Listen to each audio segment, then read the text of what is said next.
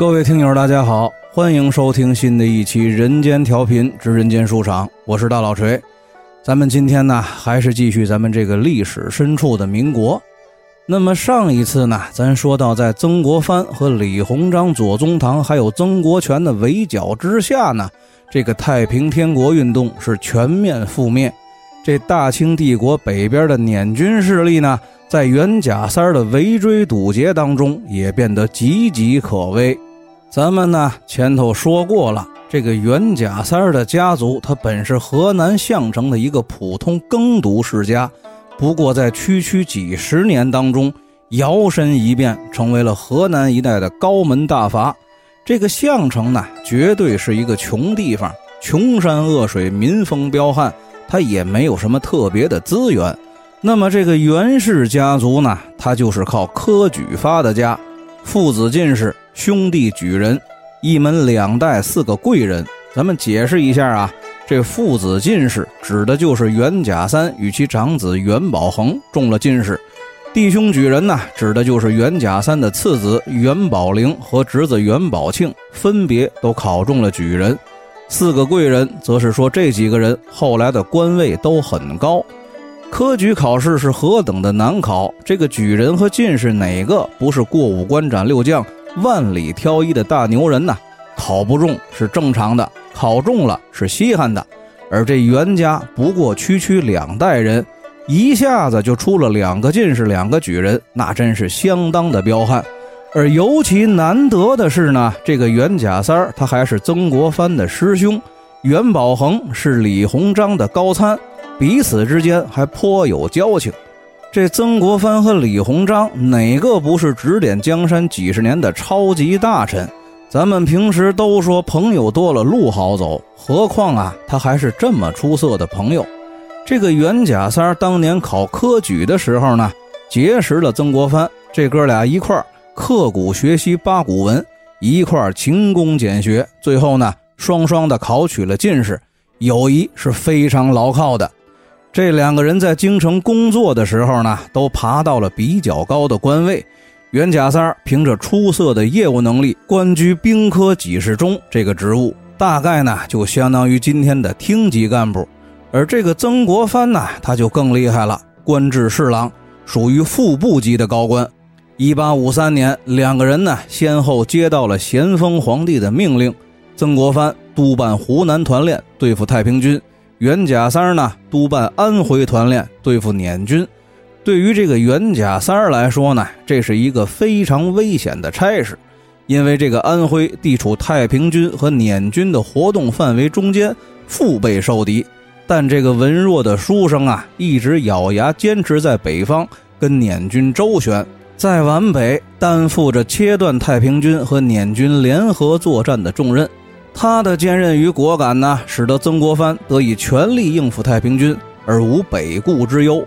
这个袁甲三儿是既会打仗又能安民，所以说呢，尽管局面是极为严峻，但是他还是艰难地消灭了淮北的捻军，取得了重大的胜利。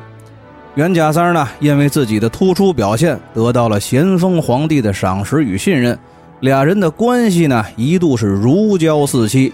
根据这个清朝皇帝的起居注的记载呢，咸丰皇帝与袁甲三两个人的单独谈话达到了十几次之多，这是多么大的荣幸啊！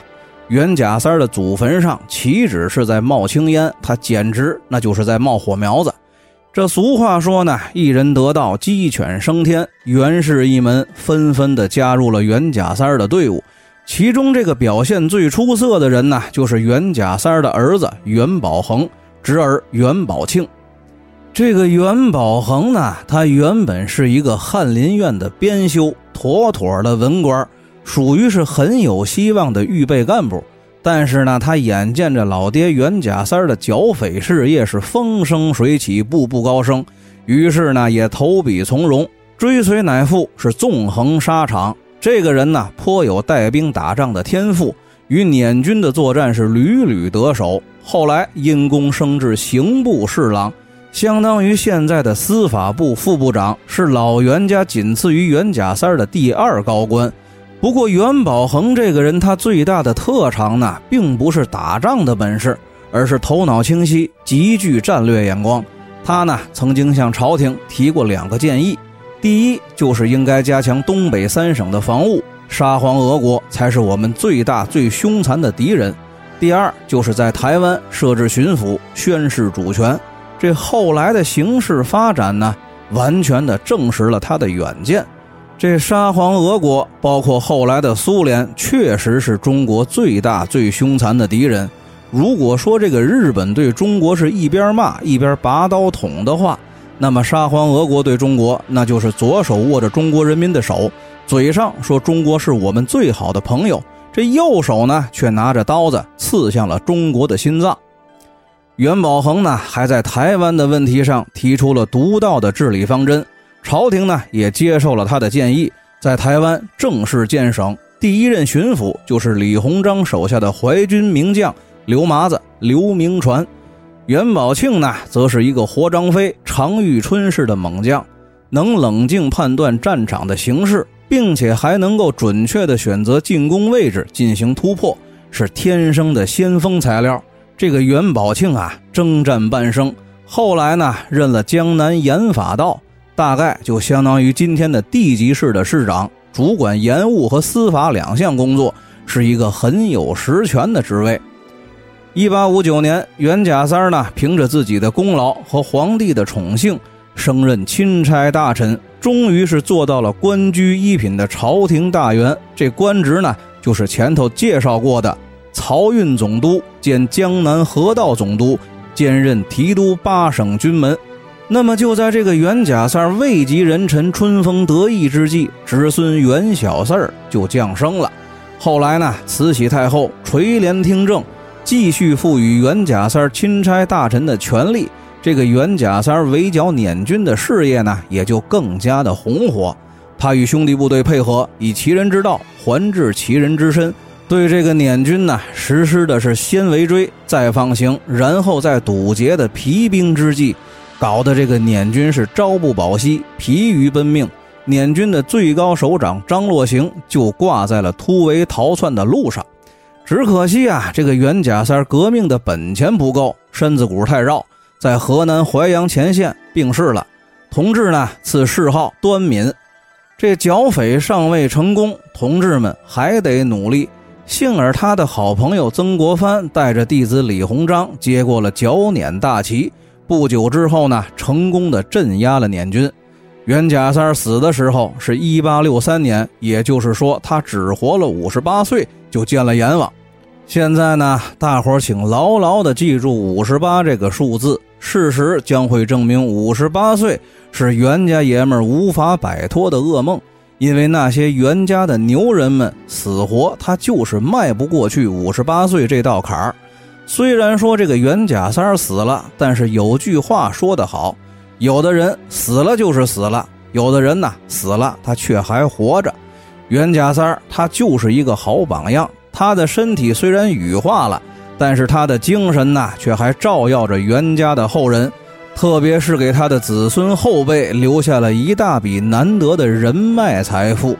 曾国藩、李鸿章、刘铭传、吴长庆这些个人都是袁家三儿的好哥们儿，在未来的日子里呢，这些人都毫不犹豫地照顾了老袁家的后代们。咱们回顾这个袁家的显赫家世，袁小四儿呢，他绝对算得上是高干子弟，比光着身子打江山的朱元璋等辈的先天条件是好太多太多了。后来呢，这个袁小四儿在给皇帝的奏章里头，总是说自己三世受国恩深重，这个呢，就跟三国时期的袁绍老说自己家里头四世三公是一样的。其实他的意思呢，就是在强调自己的家族很牛逼，已经三代显赫了。就在这个袁氏一门老少爷们倾尽全力的在外剿捻的同时呢，一股流窜的捻军部队跑到了袁氏的老家闹事儿，打算攻下袁甲三的老窝，来一个围魏救赵。这个时候呢，负责守家的正是袁小四的亲爹袁保忠。袁保忠啊，虽然学历不行，但是本事确实不小。在关键的时刻呢，他发挥了家族长子作为中流砥柱的作用。这个袁宝忠呢，当时在家乡联合了其他的富户和望族，组织了一支规模不小的私人武装，在河南项城东北四十里找了一个易守难攻的险要之地，筑起了一座大堡寨。当然了，这个堡寨并不是袁宝中的发明，它在中国的历史上啊，那是相当的悠久了。大概呢，起源于西晋末年五胡乱华的时候。这个堡寨的围墙厚而坚固，四角和寨门上头耸立着岗楼，墙外呢壕沟环绕，端的是防卫森严，易守难攻。因为这个堡寨是元宝中倡议修建的，而且袁家的拳头是又大又硬，所以说这个寨子呢就以袁家的名义命名，称为袁寨。寨主元宝中就在里头发号施令，带着小兄弟们。成功的击退了捻军一次又一次的猛烈进攻。这个袁小四儿出生之后呢，就不得不在袁寨当中过起了艰苦的城堡生活。这捻军进攻袁寨的时候呢，家人就把五岁的小四儿带到寨墙上眺望。这很多二十多岁的壮年男子见了这种血腥的场面，都忍不住尿裤子。但是袁小朋友呢，居然面无惧色。很是镇定地看着寨子外头的厮杀，看着城下血流成河。一时兴起的他呢，还把一块石头扔下去，砸中了一个捻军的士兵。这就是袁小四参加的第一场战役。由此呢，我们有理由相信，这个环境就是使袁小四日后处惊不变、心狠手辣的最好的启蒙教学。袁小四儿的童年呢，就是在这个四处弥漫着硝烟和欺诈的环境当中成长。不一样的童年铸就了不一样的性格。所以说，小四儿远比一般的小孩要胆儿大的很多。这个袁小四儿的命运呢，在他五岁那年转了一个大弯。咱们呢在前头说过，这袁小四儿他爹袁宝忠有四个儿子。而元宝中那位猛将兄元宝庆，则是一个儿子都没有。这元宝中呢，眼看着自己的亲兄弟后继无人，便把袁小四儿过继给了元宝庆。被自己的父母放弃，想必谁心里头都不好受。还好元宝庆啊，视袁小四儿为己出，十分的疼爱，总算是让小四儿那颗受伤的心得到了一定的抚慰。这个袁小四儿小时候的经历呢，其实也没什么好说的，三个关键词就可以概括他的童年：不喜八股、胆大妄为、蛮横好斗。虽然这个袁小四儿同学不喜欢八股文章，但是呢，他却酷爱吟诗。他曾经吟诵过很多有意思的诗词对联混搭，在十一岁的时候就写下了“东西两洋、亚欧两洲，只手情之不为重”。吾将举天下之土，席卷囊括于座下，而不毛者犹将深入。尧舜假人，汤武假义，此心博之而不为。吾将强天下之人，拜首稽首于阙下，有不从者，杀之无赦。八旗外露，野心之勃勃，丝毫不下于皇朝的不帝后副局。这少有野心的袁小四儿啊，从小就十分的好斗。长大了，自然也收敛不到哪儿去。他就是用这种蛮横好斗的痞子性格来对付日后所面对的各个政治强敌。其实啊，这历史上的大人物身上或多或少都有一个共同点：从小就好斗。蒋介石小的时候就是孩子王。那么，这种以自我为中心的交际模式呢，延伸到政治领域，就必然产生自强自立的思考模式。不受任何人的牵制，与天斗，与地斗，与人斗，这其乐无穷。这应该是伟人们性格当中不可或缺的基因。唯有这种性格，才适合在乱世当中猎取成功，越变越强。这个袁小四的亲叔叔，也就是过继之后的四父袁宝庆呢，他的的确确是一个非常擅长亲子教育的好父亲。他的成功经验是特别值得我们学习的。这第一呢，袁宝庆懂得兴趣教育，为喜欢刀枪棍棒胜过书本的袁小四儿请了一个叫做王志清的名师，在教导八股文的同时呢，也教导小四儿同学一些个拳脚功夫，保证文武双修。虽然说这个袁小四儿同学最终没能成为同时期大刀王武士的一代大侠，但是他的所学呢，也绝对是冲锋陷阵、躲避暗杀的保命功夫。这第二呢，袁宝庆懂得好爸爸胜过好老师的道理，明白教导孩子还是家庭教育最重要。袁宝庆呢，有一个爱记笔记的好习惯。在闲暇的时候，他就把自己多年混迹官场所谓的如何说话做人的学问，一笔一笔的记载下来。袁宝庆的这本笔记呢，很牛逼，算是集厚黑学与官场政治经济学于一体的经典教材。当然了，在这个时候，他还只是一本初稿而已。后来，袁小四的另外一个叔叔袁宝玲把这本书呢加以整理。才成为了后人所熟知的字义所言。袁宝庆就把这个初稿交给了袁小四儿。说来也奇怪，袁小四儿呢，这个人本来是很讨厌书本的，但是他却对这本笔记很感兴趣。这可能就是所谓的缘法。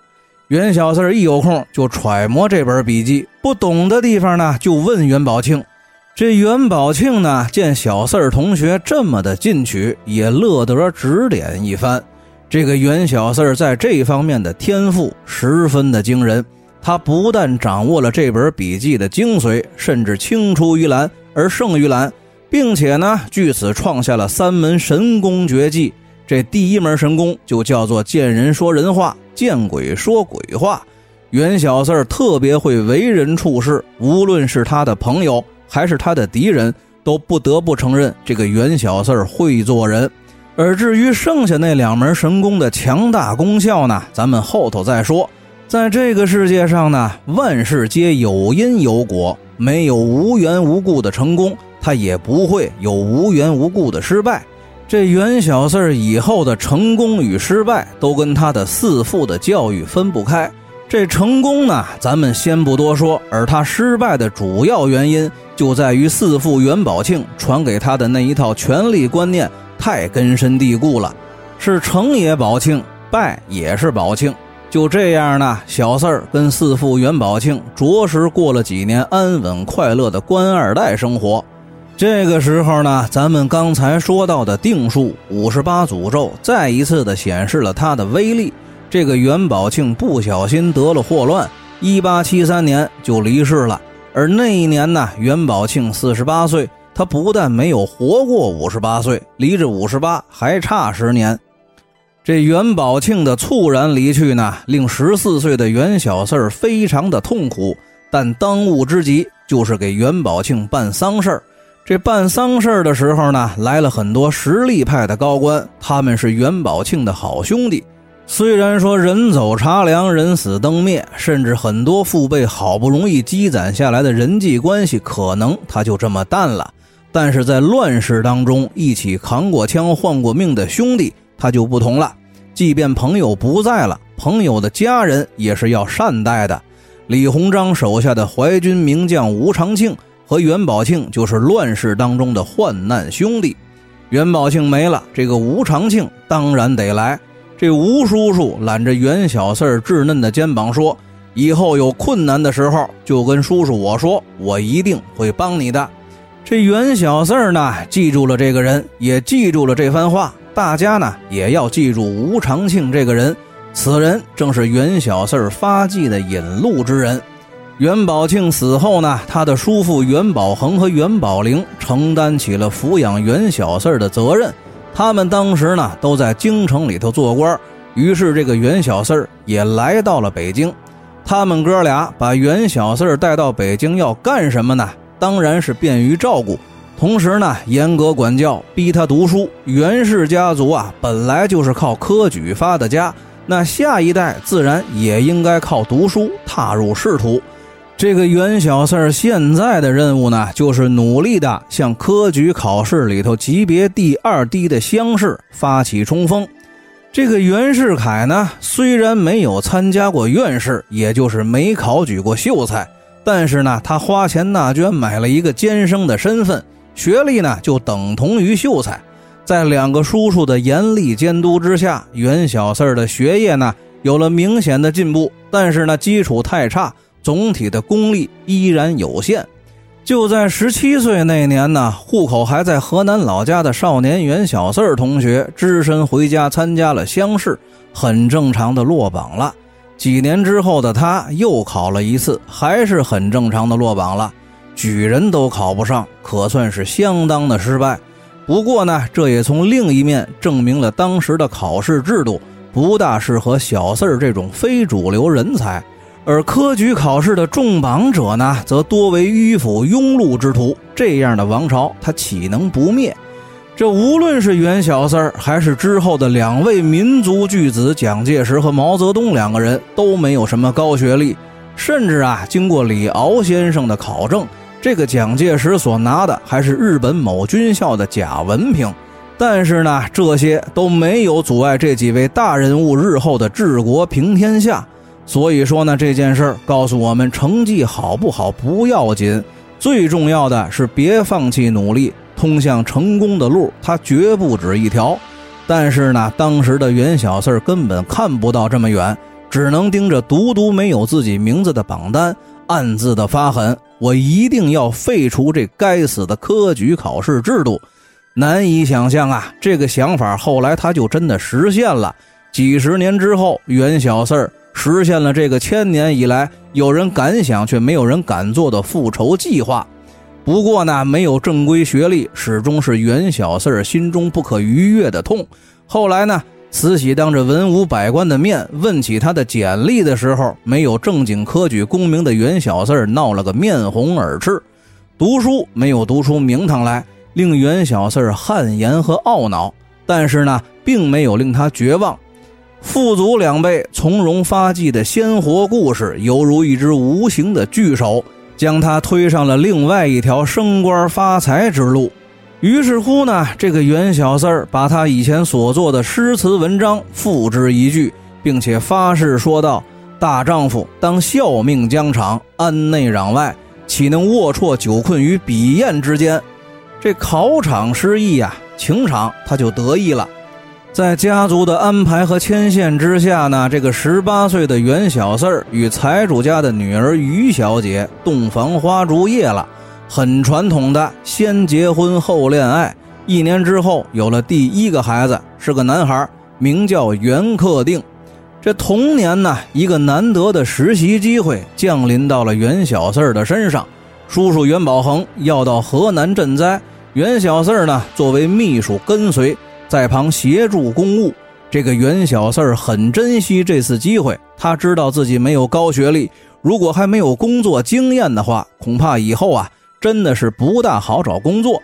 在那个年代呢，这个县太爷的师爷都得是秀才以上的学历，更别说像曾国藩和李鸿章那样的幕僚了。那些个幕僚大都是举人或者进士的出身，可以说学历的重要性远远的超过了现在。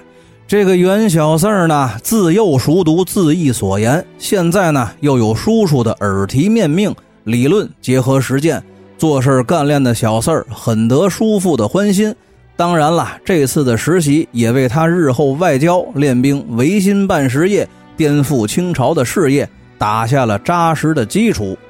一八七八年，目前老袁家的第二大牛人袁宝恒病死在了工作岗位上，终年五十一岁。这个世界上少了一个负责任的官员，十九岁的袁小四呢，则失去了一个非常关心他的长辈。仍然是这一年，这家大业大的老袁家开始闹分家。袁小四赶回了老家项城，参与了分家。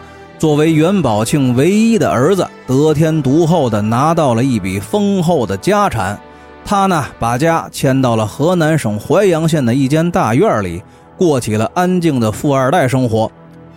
这个淮阳呢，是他的叔祖父袁甲三的辞世之地。他呢，也一直很佩服袁甲三所以说，在分得了家产之后，就来到了淮阳。在淮阳自家的大宅院里呢，袁小四干了两件事情。这第一件就是精研细读，给自己充电。尤其是三韬六略、孙子兵法之类的兵书和资治通鉴这类管理阶层的必读宝典。第二件呢，就是打造自己的班底。他组织了两个文社：立泽山房、雾栖山房。实际上呢，就是收养了一群穷书生做他的智囊团。在这一群穷书生里头，他遇到了一个重要的人。这个人之于袁小四儿呢，他就好比张良之于刘邦，孔明之于刘备，刘伯温之于朱元璋。这个牛人呢，他叫徐世昌。鉴于这个徐世昌对于袁小四儿的重要性，在这儿呢，咱们多说几句。徐世昌字卜武，号菊人，生于河南。这个人足智多谋，思维缜密，对于形势判断准确，能预测事情的发展方向。除此之外呢，他还有非凡的实干精神，是一名特级的行政管理人才。最最难得的是，他更喜欢在幕后工作，从来不抢风头，埋头干活，为人处事圆滑，是一个相当低调的大才。所以说呢，他的命很长，活得也很滋润，人送外号“水晶狐狸”。这个徐世昌呢，还是一个艺术家，擅长山水松竹。著名的嵩山四友当中就有他老人家一位。从艺术功底上来说，如果把他放在今天，那也是有资格享受政府津贴的人。这袁小四呢，跟徐世昌既是老乡，又非常的有共同语言。于是乎呢，就在这个院子里头搓土为香，歃血为盟，结拜为异姓的兄弟。从此之后呢，小四儿就多了一个局人大哥。在袁小四儿的资助之下。有才的举人大哥果然是高中进士，从此官运亨通。在今后的岁月当中呢，这位举人大哥将用他的奇谋和忠诚等形式的正能量来回报袁小四儿的资助之恩。那么到了这个时候呢，文武兼备的袁小四儿体内熊熊燃烧的小宇宙，他就要爆发了。不过呢，他还在等待一个机会。那么至于这个机会，它到底是个什么机会？咱们呢下期再说。大家再见。